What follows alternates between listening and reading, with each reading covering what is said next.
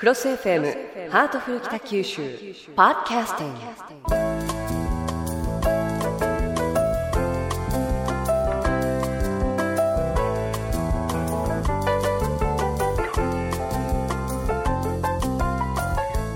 ハートフル北九州。今日も私の目の前には北橋市長がいらっしゃいます。よろしくお願いいたします。よろしくお願いします。さあ来週の火曜日9月9日は何の日でしょうか市長。はい、えー、9と9で救急の日です。正解です。そうなんです。え9月9日は救急の日なんですね。救急業務と救急医療に対して皆さんの理解と認識を深めていただくとともに救急医療関係者の意識の向上を図ることを目的に昭和57年に国が制定しています。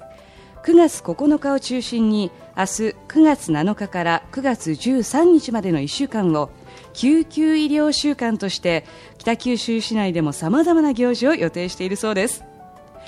そこでこの番組「ハートフル北九州」でも北九州市における救急業務救急医療について迫ってみたいと思います。市長いろいろと教えてくださいね、はい、えまず救急業務なんですが真っ先に思い浮かぶのは救急車。北九州市には救急車って何台ぐらいあるんですか？はい24台あります、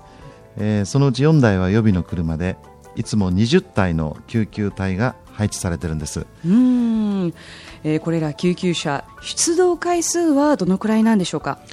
平成19年の実績を見ますと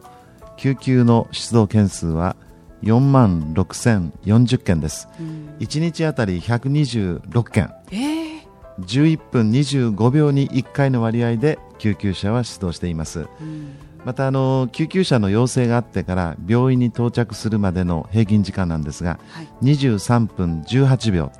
えー、これは大都市の中ではトップであります。うん素晴らしいですね。まあ、それにしても11分25秒に1回の割合で救急車が出動している。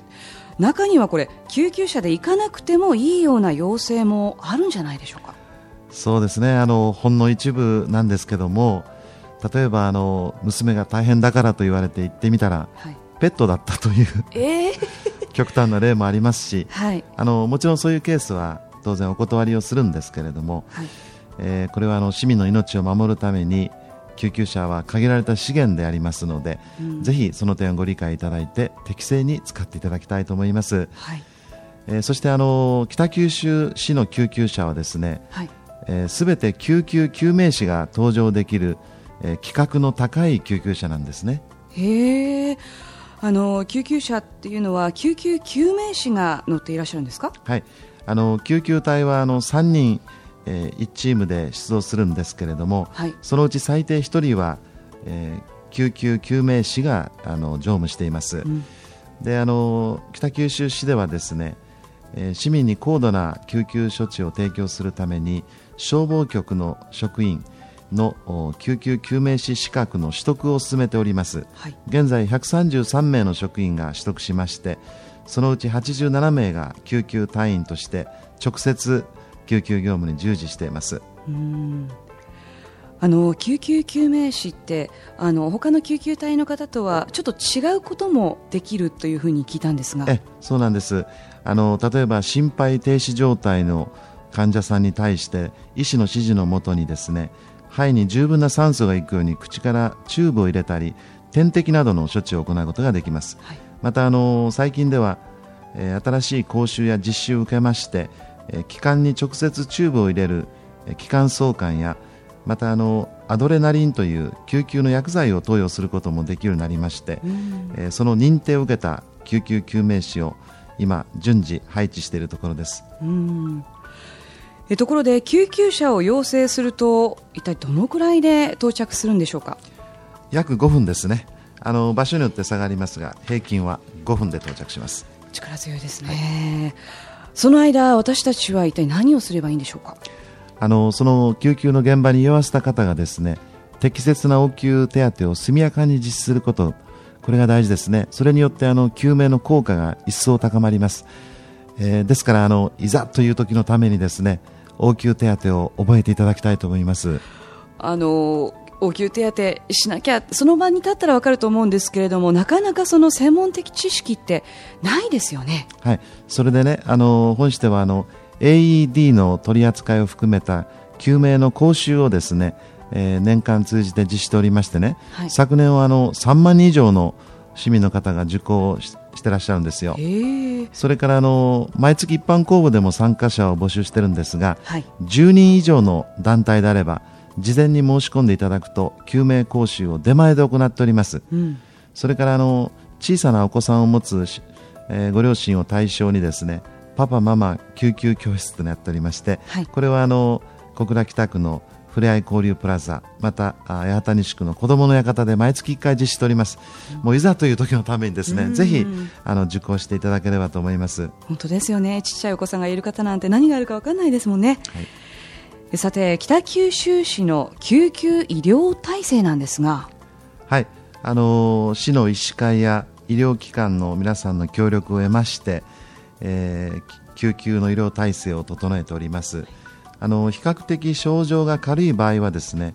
えー、子どもさんの場合は24時間八幡東区市立八幡病院の中の小児救急センターその他の医療機関で受け付けております。で大人の場合なんですが小倉北区の夜間休日休館センタ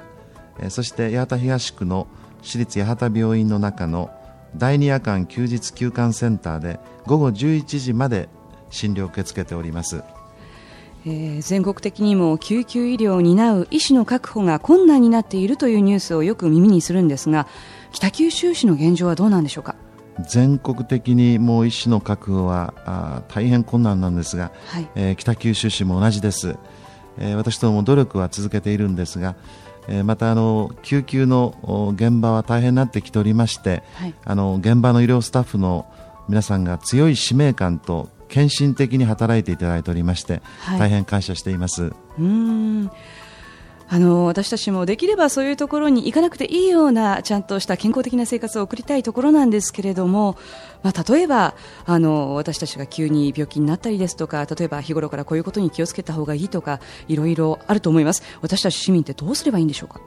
はいあのこれはあの市民の皆さんにお願いなんですがあのたまにこういうケースがあるんですね。あの24時間空いているからとか、はい、昼間仕事があるからねとかですね。そういうその病気とは直接関係ない理由でですね夜間休日に、えー、こうした救急医療機関を利用するということは控えていただきたいと思います、うん、あのこのような患者さんが増えますとね本当にあの命に関わるような場合、えー、に患者さんの治療に支障をきたす恐れがあるからなんです。うんなるほど。あの自分の症状をよく見極めてで大したことないんであればなんとかなんだけれども。でも重症な方はやっぱり行った方がいいですよねそういうところには、ね、はい、もちろんです。もう重症の場合は迷わず119番に通報してください、はい、そしてあの緊急な対応が必要な場合もあります。その場合はもうどんどん通報してください、はい、えー、それからあのもう一つお願いなんですがあの日頃からですね定期的にあの健康診断を受けるということつまりあの健康の管理に皆さん努めていただいていると思いますが、えー、必要があれば早めに医療機関にかかって、えー、いただければと思います。そしてあのホームドクターっていう言葉がありますが、はい、何でも相談できるかかりつけのお医者さんを持つこともこれから大事なことだと思いますね。でもあの市長かかりつけのお医者さんに連絡が取れない場合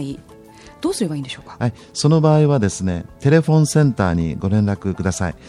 24時間です。365日利用できます。でここにご連絡いただくと医療機関の紹介あるいは簡単な医療相談もできます。電話番号は093-522-9999 093-522の9999ですね、えー、私たち市民一人一人が適切な受診をすればいざという時に十分な救急医療が受けられるということです。え今日は北橋市長に救急の日にちなみました。救急業務と救急医療についてお話を伺いました。えところで市長救急の日に関するイベントがあるんですよね。はい。あの9月10日の午後なんですがウェル戸端でですね福岡県の救急の日の集いが行われます、はい、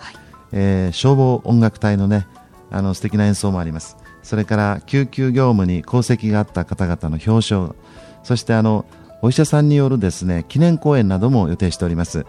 またあの市内各地におきましても幼稚園児の皆さんなどによる一日救急隊長の移植またあの健康相談などのイベントがあります、え、ぜひあのご参加いただいて、え、こうした救急の業務や医療についてご理解を深めていただければと思います。はい、えー、9月10日水曜日、え、午後ウェル戸端で行われます。今日は救急業務医療について北橋市長にお話を伺いました。市長ありがとうございました。ありがとうございました。